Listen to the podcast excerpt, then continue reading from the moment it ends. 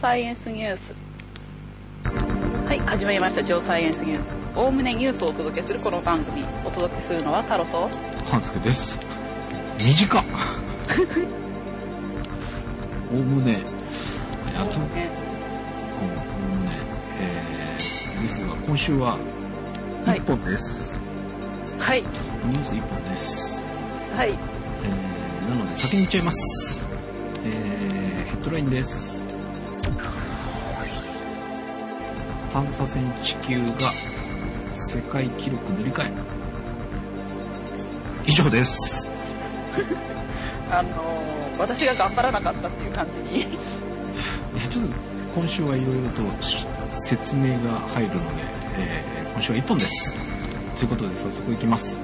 えー探査船地球が世界記録塗り替え、えー7月26日より八戸沖で海底下炭素循環システムと地下生命活動の解明を目的とした統合国際深海発掘計画。I じゃない、ハックじゃない。あれ？掘削計画。IODP 第337次研究公開、えー下北八戸沖石炭層生命圏掘削を実施している独立行政法人海洋研究開発機構の地球深部探査船地球は9月6日に、え海底下からの、え掘削深度2111メートルを超え海洋科学掘削の世界最深度記録を更新しました、え今後も引き続き、えー掘削を進め9月下旬まで調査を継続する予定です。これまでの世界記録は1993年に米国のジョイデス・レゾリューション号が赤道太平洋エクアドル沖でライザーレス掘削により到達した。水深3462.8メートルで行った海底下2111メートルまでの掘削でした。これを受けて八戸市では記念式典を開き新記録をお祝いしました。よく頑張りました。なんかあれ？もうちょっといけてたと思ったんだけど全然読めなかった。ねえあーのね、まあ、ほぼはプレスリリースからあの持ってきたんですけど、ちゅうかさこれさ第337次っはい、てすごくない？そんなにやってると？そんなにやってるんですよ。えまあ、あの、IODP になる前からのやつが入ってる気がしてならないんですけどね。てか337次って別の名前にすりゃいいじゃんっていう感じもするけどね。ああ、いや、あの、管理が、うんそういう、ナンバーで管理してるんですよ。うんだから何回目の研究公開うんうん。で、何本目に掘ったボーリングコアっていう管理をしてるので、はいはいはい。あじゃあこの337回目の掘ったやつだよ。突然あの1に戻したりとかするとあの大混乱が招かれる。ああ逆に投資であれしてった方が分かりやすいってこと？か、うん。えでこれははい。地球自体は海底を掘るやつ？これなんか前に聞いたんだけど。はいはい。えっ、と船で真ん中がビニョンって長いすごいアンバランスな船。中がなんかやたら高い櫓持った船、中心が異様に高いんだよね、非常に高いですよね。うん、であ、の船です。えーはい海底の底にドリルで穴開けるんでしょでそうですね。筒状になったやつを回収してはい。調べるとはい。それの深す深いところを掘り出せたよっていうことが新記録なの。いいえ、ああの、海底下からうん。2000メーター以上掘ったんです。海底から、海底、海底、海底の部分からうん。2111メーター分の、うん、その、コアうん。を掘ったんですよ。だからそのドリルの先端が海底から数えて2111メータうんうんーまで通ったんです。うん。で、水深は関係ないんだ、あんまり。そうですね。でも水深もさ、3462って言ったらさ、海面あから考えて、ジョイデスは3000メーター。あ、そっちか、地球じゃないのか。地球はここは何メーターだっけな多分どっかを調べれば出てくると思うんですけど、でもさ、この、ジョイデスの方が3462メートルのところから掘って、はい2111メートルでしょ、はい。っていうことは船から考えたらはい。5キロ以上、5.5キロぐらいはい。以上、5.5キロ以上か。ずーっと繋がってんの？ずーっとパイプが繋がってるんですよ。すごいね、それも。恐ろしいですよね。5.5キロ分のドリルを船に積んでったってことでしょ、パイプの部分をそうですね、積んでるんですよ。それもすごいね。てか、そんな細いものがさ、はい。船の上で波を回って揺れているわけでしあ、細いって言ってもょ、、そんなに細くはないんですてるよりは太いと思います。うーん。え、でも逆に言うと太いとさ、はい。に、その太さの2キロ分のあれが上がってくるんじゃないの？あそのあ。あ、えっ、と、うん。あの、一番最初太くて、だんだん細くなっていくんですよ。一番最初が太くて細くなった。はい。え、船側が細いってこあ、そういう意味じゃなくて、とあの、最初に掘るとき、でかいドリルで掘って、うん。うん。太いパイプで掘って、その後、一回上げてもう一回ああの、細いので、今度、それより細いので掘ったりするんですよ。どね。あの、周りを、うなんていうかな、セメントみたいなものでこう固めるんですよ。掘った穴を。そうしないと崩れてきちゃうので、あ、まあ2キロ残ったらそうだよね。で、そうやって一回固めちゃうと、うん。それよりも細いものしか入らなくなっちゃうので、一はいはいはい。も細いやつを入れていくっていうのを何回も繰り返していくんで、一番最初は太いんですよ。あ、じゃあ穴はそのまま筒状に開いてくんじゃなくて、先細りになって開いてくんだ。はい。へえ。でも、逆に、今度その穴は、そのままコンクリートで固まった穴が残るの？残りますよ。まあ、いずれ埋まってくのかもしれないけど。あの、残す、地球が掘った穴は結構あの、地震計入れたりとかして使ってるんで、へえ、あ、残ってもらわなきゃ困る。あ、そうなんだ。へえ、え、なんかすごい自然破壊に見えるんですけど、そうでもないな。でっかいところに一箇所とかですからね。え、でも337回開けてんじゃないのこれ。あ、一回の航海で大量に開けてますから、もっうんと大量にありますけどね。でもち、だって陸上で掘ったのに比べたら少ないですよ。ああ、そうか。え、でもなんか、なんか、あれだな。まあでもそうか。地球上であんだけビルで掘ったって言ってたら、それと比べたらってこと？同じ面積あたりに数えると多分ものすごい少ないです。うん、まあそうだよね。えー、あ、やっぱそうやって掘っていかないとダメっていうことね。そうやって掘らないと掘った端から崩れちゃうんですよ。うんそれが崩れないようにっていう技術で作られたのが地球なんですけど、あの、今までにない、ないってわけじゃないんですよ。科学策が使われてない方法で掘ってるんで、ー。うんうんうん。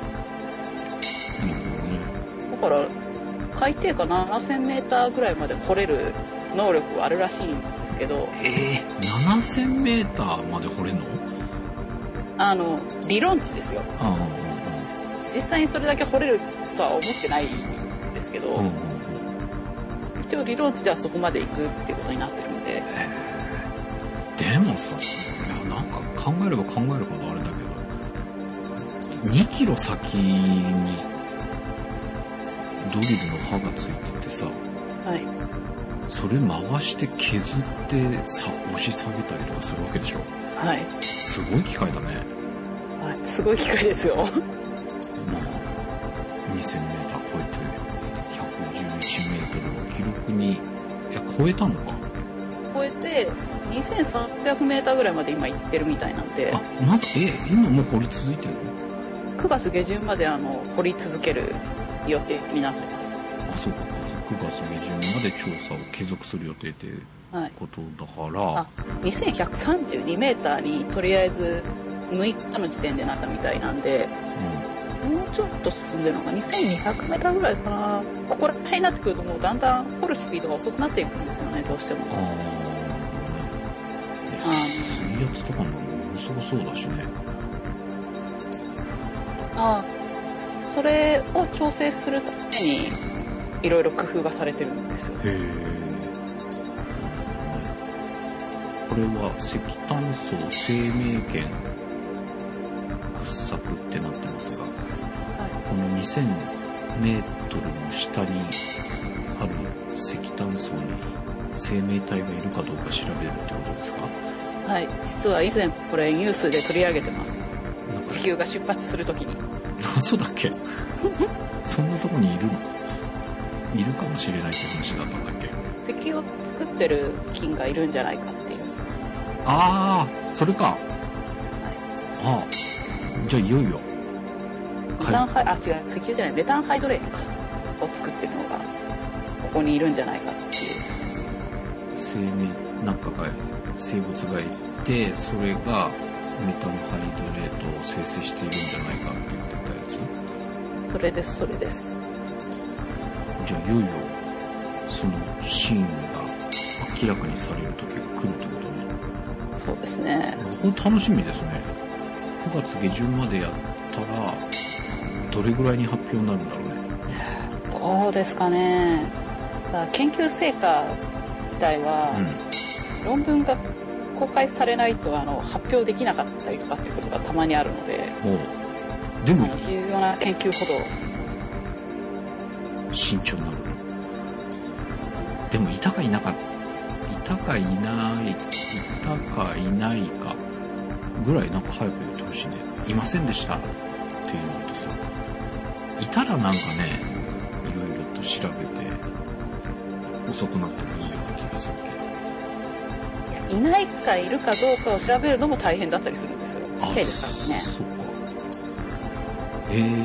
培養したりとかして、うん。出さなきゃいけないですし、うん。さ大量にいたらすぐわかるかもしれないですけど、少なかったら、あ、そっか。いない。いないっていうふうに言うのも、本当にいないかどうか徹底的に調べていないになるのか。いないってことを証明するのって大変なんですよ。いるのは一匹いたらいたって言えるんですけど、うんうんうん。いないのは本当にいないのかっていうのを全部探さなきゃいけないですかこれ年内ぐらいには出てきてくれるといいんだろうな。ちょっと気になるね。ていうかさっきまで忘れてたけど。思いっきり忘れてましたね。はい。ということで、えー、まあこんな記録を、まあ、更新中ってことだね、じゃあね。まだ更新中ですね。最終的にどこまで行くかが。うん。まあ、どうせなら一気に引き離してもらって、30メートルぐらいまで行ってもらって。9月下旬までちょっと難しいかな。そうなんだ。まあでもまあ超えたんならね、まあいいですね。日本の船が世界の記録を塗り替える。新、新海も日本のだよね。新海の日本のここが持ってる、すごいね、ここ。ま海洋研究開発機構。あ、もともと国の機関ですからね。じゃなきゃこんなもの作れないっていう 感じは。ということなので、まあ、この続報を楽しみにしたいと思います。ということで、えー、今週はこの1本でございました。えー、で、今週お知らせがございます。毎週木曜日と言いながら金曜日だったり土曜日だったりになってましたが、えー、毎週配信していたんですが、太郎ちゃんがお仕事で、えー、遠くの国へ行ってしまうと。国まで変えられましたか？ということで、えー、ちょっと配信を各週サイクルにさせてもらいます。なので、えー、っとですね、今週、今週もこれ木曜日に配信できてないんですけど、えー、ごめんなさい。配信になっていると思います。しかしたら9日かな、いや、頑張って8日のうちには配信しようと思います。え、で、次回が、まあ、通常ですと9月13日配信予定なんですが、えっ、ー、と、もうこれ撮ってあります。なので、なんか、間が空くので、変になるかもしれませんが、えー、次回は20日えー、9月20日の木曜日に配信予定です。で、その次が10月の4日という形で、えー、しばらく各週で配信とさせてください。えー、まあ、20日に配信分を撮っていて、ちらっと言ってしまうと、あの、29日に政府が発表したえ南海トラフで、えー、ニュースがありました。そのお話をしております。タラちゃんを困らしております。えー、ニュースの方で兵庫県で恐竜化石発掘とか、琥珀の中に何かが、みたいな話をしております。えー、これが、えー、ちょっとね、時期が、タイミングがずいぶん遅くなってしまいますが、9月配信、9月配信、9月20日配信となりますので、よろしくお願いいたします。ということで、えー、しばらく各週配信のタロちゃんの週刊ラジオってことしちゃった。13日です。はい。えー、ということで、まあ、今週特別の配信のため、ニュースは1本となります。でね、えー、まあもういいね。だいたい言うことは言ったよね。いくつかね、テレビ見たのよ。ため、ちょっと気になったやつを録画してたんですけど、えー、地震。はい。えっ、ー、と、あとね、地球凍結。全球凍結かな。うん。地球の全球凍結ね。えっ、ー、と、あと、あの、山の崩れたやつ。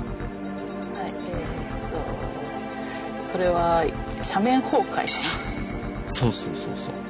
あの俺北海道行った時に飛行機でさ、はいはい、山いっぱい崩れてたわっていう話したじゃん。はい。あれ3月11日のあの東北の震災で崩壊箇所437箇所だって。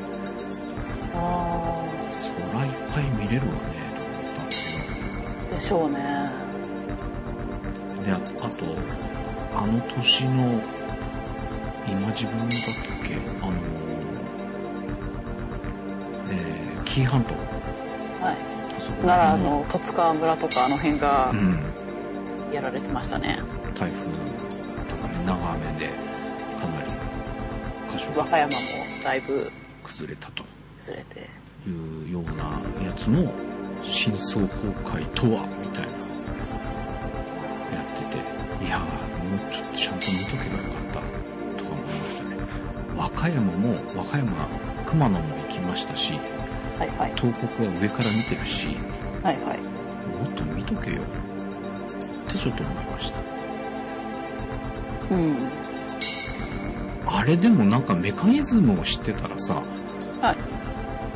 い、面白いね。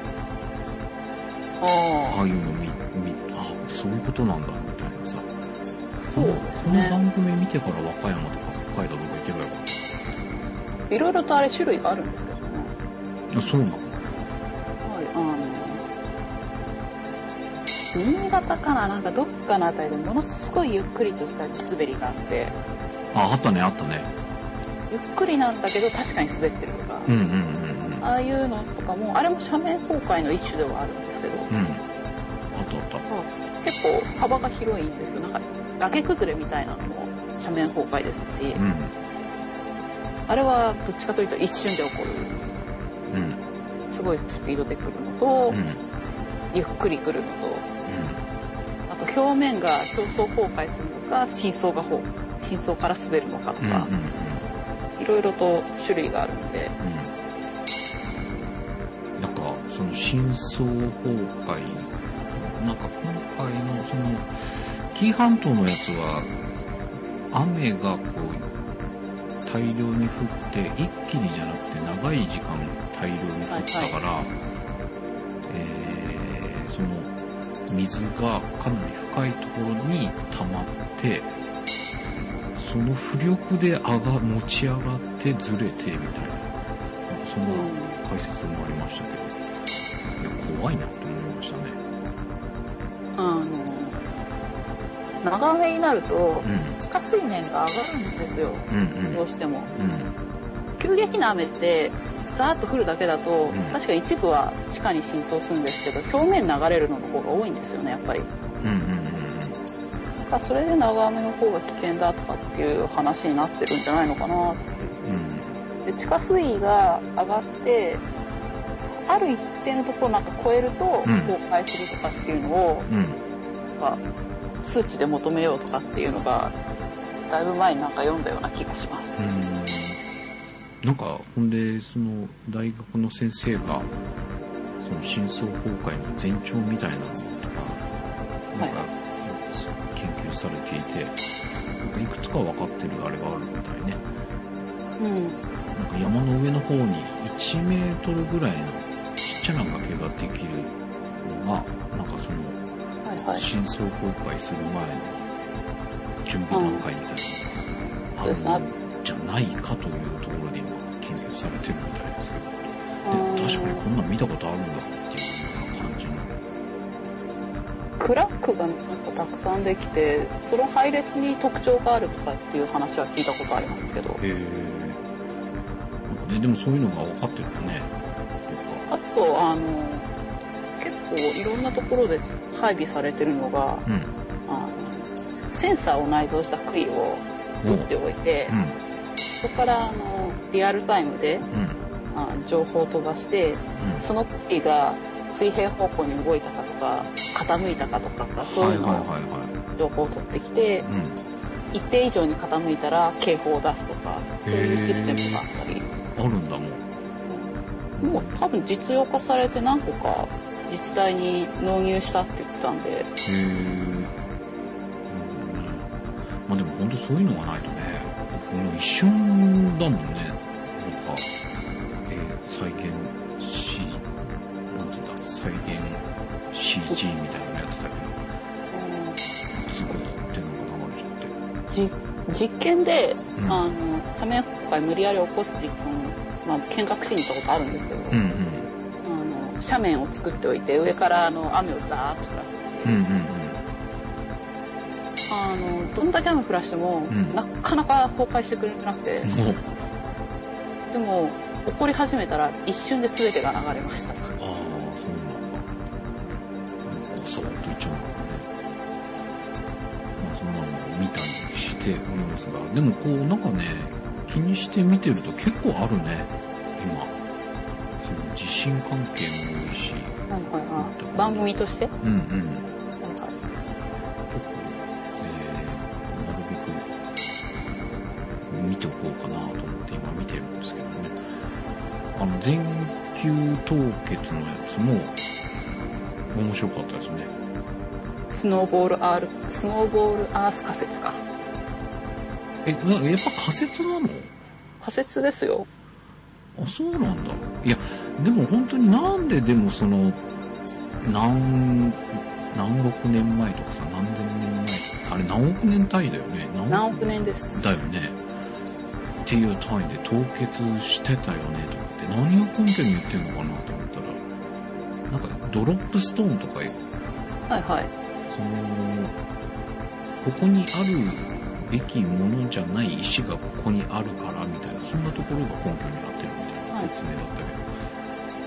未だに、未だにというか、今もそういうのはありますよ。あ、そうなんだ。日本語名だと迷子石って言うんですけど、あ、そうなの？へはいえ。あの、氷山とかに乗っかって、うん、海のど真ん中で石がポトンと落ちて、うん、普通ならありえないところに石がある。うん、うん、今もう、そそれが今、確認されたから、うん。うん。過去にあるありえない石が、これが、そういう風にして運ばれてきたものだっていう風に、うんうんのが分かったっていうのもあるんですけど。いや、でもその石がさ、なんでその、ここにあっちゃいけないというか、ここにあるべき石じゃないってわかるんだろうと思ったけどさ、石それぞれに磁場持ってるんだってね。あ、えっ、と、いや、それはあの話が違うんじゃないかな。え、違うの？なんかその磁あ、いや、磁場はもちろん使うんですけど、うん。あっちゃいけないっていうのは単純に、その時の海の状態だと、そこにそんな大きな石を運んでくるようなエネルギーは存在しなかったはずだっていうので、うんうん。その石がここにあるはずがない。そうんの時の海の中ならまあ海の中で水の力で運べないし、うんうん陸の方の川の堆積物な川の力でこの大きな石を運ここに運べるはずはないっていう。うん。その後にうん、どの年代のものかって調べるのに、うん。うん。古地磁気を使って、うん。地磁気で調べたんじゃなかったかな。あ、そういうこと。うん。年代調べるときに地磁気を使ったっていう話をうんうん。した音がありますけど、うーんと、あとなんか、バクテリアが二酸化炭素を停止、それが海底に沈み固定化されて、はい。今の温暖化の状態の逆二酸化炭素が異常に少なくなっていき、みたいな、うん。そんなメカニズムを解説してましたまよ。いや、なるほど。あ、あれは仮説の一つだなまあ仮説なんだよ。まあ、まだ仮説です。どっちにしてもスノーボールアース仮説は。あ、そうなのね。地球科学の関係のやつはほとんどがまだ仮説のまんまです。あ、そうなんだ。マントル対流とかもまだ説ですし、へえ。大陸移動だって説ですからね。あ、そうなの？まあもうあの、移動してるのは GPS で分かってるんですけど、ほうほうほその動力源がマントル対流なのかどうかに関してはまだ分かってない部分が多いですから。う。うん。なるほどね。まあまあなんかそういうのもいろいろとやってますので、まあ、チェックされてる方も多いんじゃないとんどテレビを見ない生活をしていたんですが、最近ハマっておりまして、いろんなのを取りだめて見ておりますよ。なるほど。なのでちょっとここら辺を研究して、またね、こう、素朴な疑問シリーズに こう。ネタがいっぱい。着々と、こう、積まれていきますので。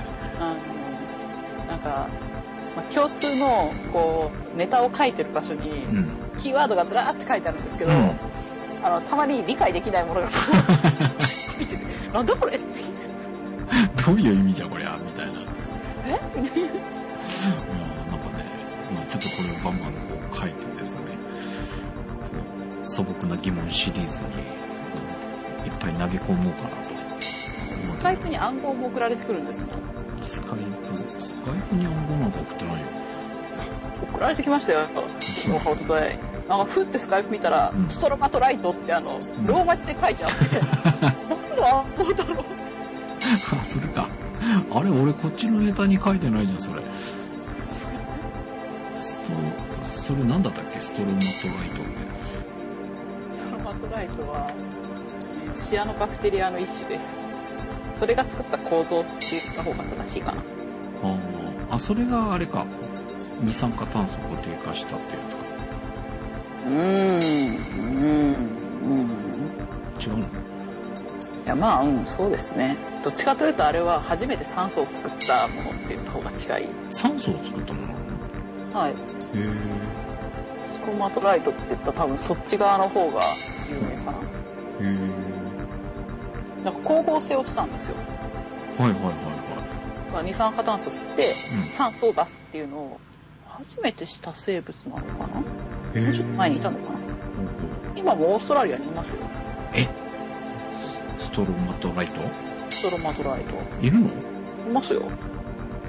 え。オーストラリアに行かないと見れないの？オーストラリアのある海岸にしかいません。へえ。なんで？ここが、あの、非常に特殊な環境なので、うん。塩分濃度がむちゃくちゃ高い、高くて、他の生物が住めないんじゃなかったかな。え同じ海で？あ、だから、ちょっと湾みたいな感じで、落ちちゃってるんで。で、流入してくる水よりも、あの、蒸発してくる水の方、蒸発していく水の方が多いと、うん。塩分濃度が高くなるのかなかなんかで、ちょっと他の生物が住めない環境になってて、そこにいて、うん。ストロマトライトの特徴は、切るとなんか島状になってるほう。へ石なんですよ。え。いいじゃん。欲しいね。欲しいですか？ちょっと、しましまの石でしょ。まあ、しましまの石ですけど、ストロマトライト以外にもたくさんありますよ。あまあね。そのストロマトライト、名前覚えたから欲しいな。こ 名前覚えたから。っちにもあればいいのにな。オーストラリア行かないとないのか。化石だと日本で出たことあるのかな？あ、今はそこだけど、昔は、昔はどこにでもいましたたということか。昔って言っても数億年とかっていう昔ですけど、うん。数億年で聞くのかな？数億年ぐらいですね、きっと。ここへだってももしかしたら、あるかもしれない。出たのかな？出るのかな？えー行ってみたいや、あの、その時代の層があったかなああ、そっか。そこら辺の層があるかないかっていうのもあるのか。酸素ができた時代ですからね。あの、すべての動物が生まれる前、前か。そうだよね。恐竜も何もってそんな時代じゃないってことそんな時代じゃない。もっと古い。ももっともっと前だ。っともっと前の話なんで。まあまあ、そんなのちょっとね、今、いっぱい試行未中なので、あの、全部ネタバラシしていきますよ。次の収録の時にはもう膨大になっていて、素朴な疑問で一本収録が終わってしまうかもしれないぐらいな勢いでちょっと食べ込んでいこうかこのキーワード見ただけで一本じゃ済まない量になってるんですけど。な。あ、そうなんだ。これをちゃんとやろうとしたら、それぞれで一本ぐらい。一本じゃ済まないですよ、これ。あそうなんだ。でもまだ取っかかりしか分かってないからね。まあちょっとこれを紐解いてってもらうのもありっちゃありか。まあそんな感じで、えーニュースもお届けしながら、まあおおむねニュースをお届けする番組ということで、えーはいこんなのも脱線しつつ、またお届けしていきたいと思いますので、えーちょっとしばらく隔週になりますが、えー次回9月の20日配信予定ですので、えー再来週の配信も楽しみにしてください。ということで、えー今週ニュース1本でございましたが、お届けしましたのは半助と、カットでした。ではまた。